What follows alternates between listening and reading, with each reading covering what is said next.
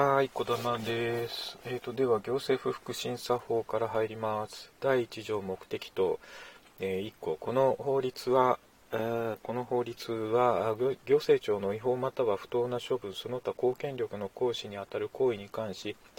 えー、国民が簡易迅速かつ公正な手続きの下で広く行政庁に対する不服申し立てをすることができるための制度とを定めることにより国民の権利、利益あ、猫だ国民の権利、利益。えーと、小玉です。えーと、すいません。猫がいたので中断しました。えーと、どこまでやったかな。えー、2項。え行政庁の処分その他公権力の行使にあたる行為に関する不服申し立てについては他の法律のとに特別の定めがある場合を除くほかこの法律に定めるところによると,、えーと、ちょっと追っかけたので、えーと息が切れてます。えっ、ー、と、まずですね、え行政不服審査法は行政庁の違法または不当な処分ということで、えー、その他公権力の行使にあたる行為についてということで、えーと、違法も不当も入るということ、まあ、基本ですけども、でえーと、目的として国民が簡易迅速かつ公正な手続き、簡易迅速だというところですね。あのいうことと、あと国民の権利利益の救済を図るということと、行政の適正な運営を確保するというところが目的になっています。はい。えーと、第2条、えー、処分についての審査請求、えー、行政庁の処分に不服がある者は第4条及び第5条、第2項の定めるところにより審査請求をすることができる。ということで、あのやはり、えー、行政不服審査法で大切なのは、このえーと、審査請求になります。審査請求については2条で処分についての審査請求で3条で不作為についての審査請求というのがあります。でその後あの再調査とかですね再,、えー、再審査請求とか出てくるんですけども、えーと、不作為についてできるのは審査請求だけです。えーと、再調査とか、えー、再審査請求というのはあの不当あ処分について処分について、え、のものしかできないということになります。えーと、第3条不作為についてああとですね法律上の利益のあるものがあの、えー、限られますので、えー、その辺のところはあの処分についての審査請求ですね、えー、法律による利益法律上の利益のあるものという形になっていますで、えーと、比較しないといけないのは次の3条ですね、不作為についての審査請求。これは申請をしたものだけですね。えー、法令に基づき行政庁に対して処分についての申請をしたものは、えー、当該申請から相当の期間が経過したにもかかわらず行政庁の不作為がある場合には、事情の、えー、定めるところにより、当該不作為についての審査請求をすることができる。あの、処分、うーん、処分についてですね、行政庁の処分について不服があれば、あの法律上利益のあるものが、えー、できるんですけども、まあ、申請の不作為ということは、まあ、申請したんだけども全然やってくんないよっていう場合はその申請をしたものだけが、まああのえー、不作為による審査請求ができるよということですね。はい、4条えー、審査請求をすべき行政庁。審査請求は法律に特別の定めがある場合を除くほか次の各号に掲げる場合の区分に応じ当該各号に定める行政庁に対してするものとすると。1行政処分庁等に行行政上級行政庁がない場合または処分庁等が主任の大臣もしくは宮内庁長官もしくは内閣府設置法第49条第1項もしくはえー、第2項もしくは国家行政組織法第3条第2項に規定する庁の庁である場合。その時は当該処分庁等で2宮内庁長官または、えー、内閣府設置法49条以降もしくは 2, 2項もしくは行政、えー、国家行政組織法第3条2項に、え規定する庁の庁が処分庁等の行政上級行政庁である場合は宮内庁長官または、えー、当該庁の庁ですと。で、えー、3、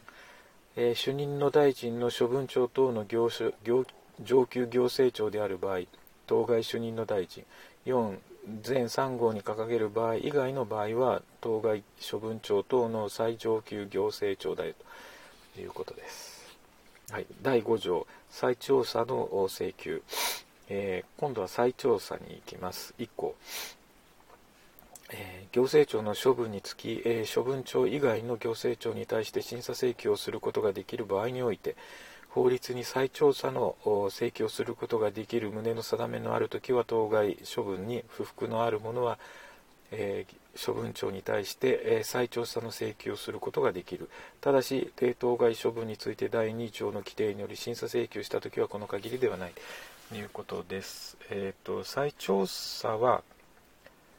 えーと、処分庁以外の行政庁に対して審査請求をすることができる場合とであってかつ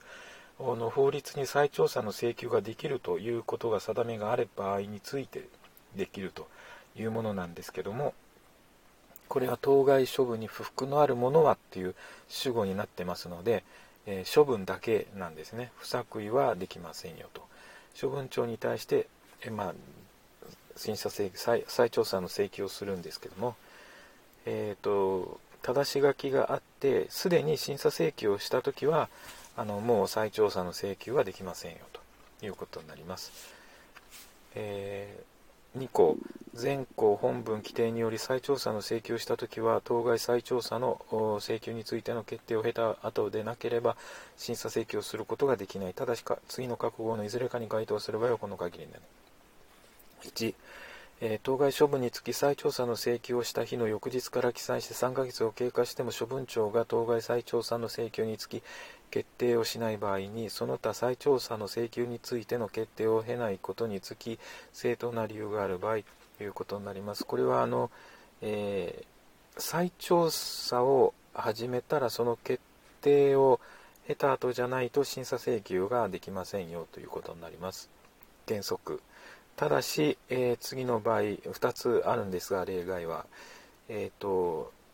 再調査を請求したんだけどもその翌日から起算して3ヶ月を経過しても決定をしてくれなかったりとかあとま正当な理由がある場合、えーと、ここ行政不服審査法で出てくる規定はですねほぼほぼ翌日から起算しておりますのであの注意ですね。えっと第6条。えー、再審査請求。次はもう再審査請求に来ます。1項、えー、行政庁の処分につき法律に再審査請求をすることができる旨の定めのある場合には当該処分についての審査請求の採決に不服があるものは再審査請求がすることができる、えー、再審査請求は現採決または当該処分を対象として全項の法律に定める行政庁に対してするものとすると。いうことでここでもやっぱりあのえっ、ー、と不服がある請求処分についての、えー、審査請求の採決に不服があるものは再審査請求をすることができるあのここでもあの不作為とは書いてませんので、えー、処分についての不服のあるものっていうことになりますが、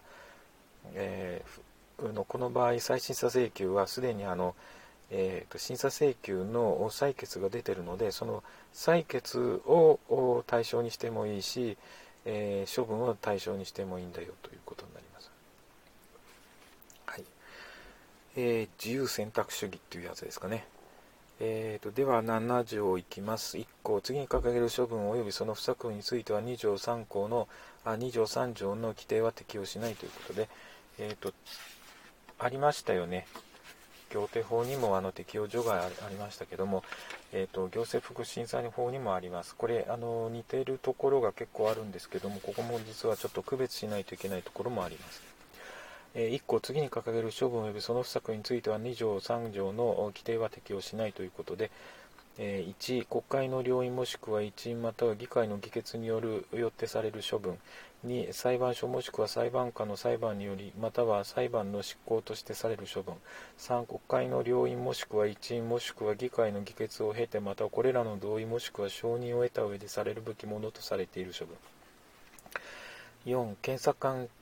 会議で決すべきものとされている処分。5当事者間の法律関係を確認しまたは、え形成する処分で法令の規定により当該処分に関する訴えにおいてその法律関係の当事者の一方を被告とするべきものと定められているもの。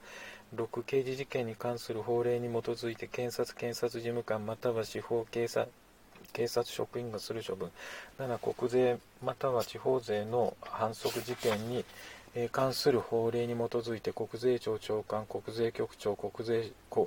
税務署長国税庁国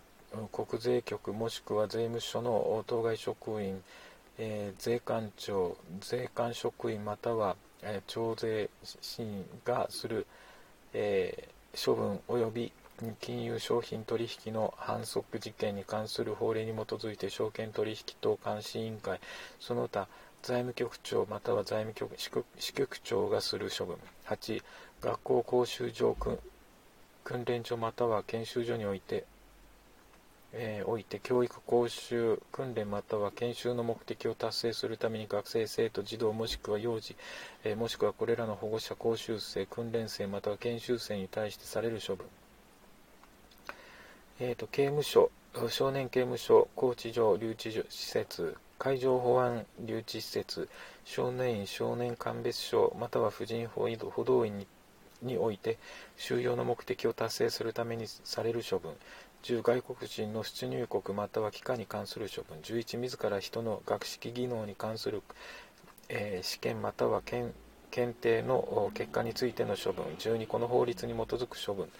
えー、2項国の機関または地方公共団体その他の公共団体もしくはその機関に対する処分でこれらの機関または団体がその固有の資格において当該処分の相手方となるもの及びその不作為についてはこの法律の規定は適用しないということで、えーと、ずら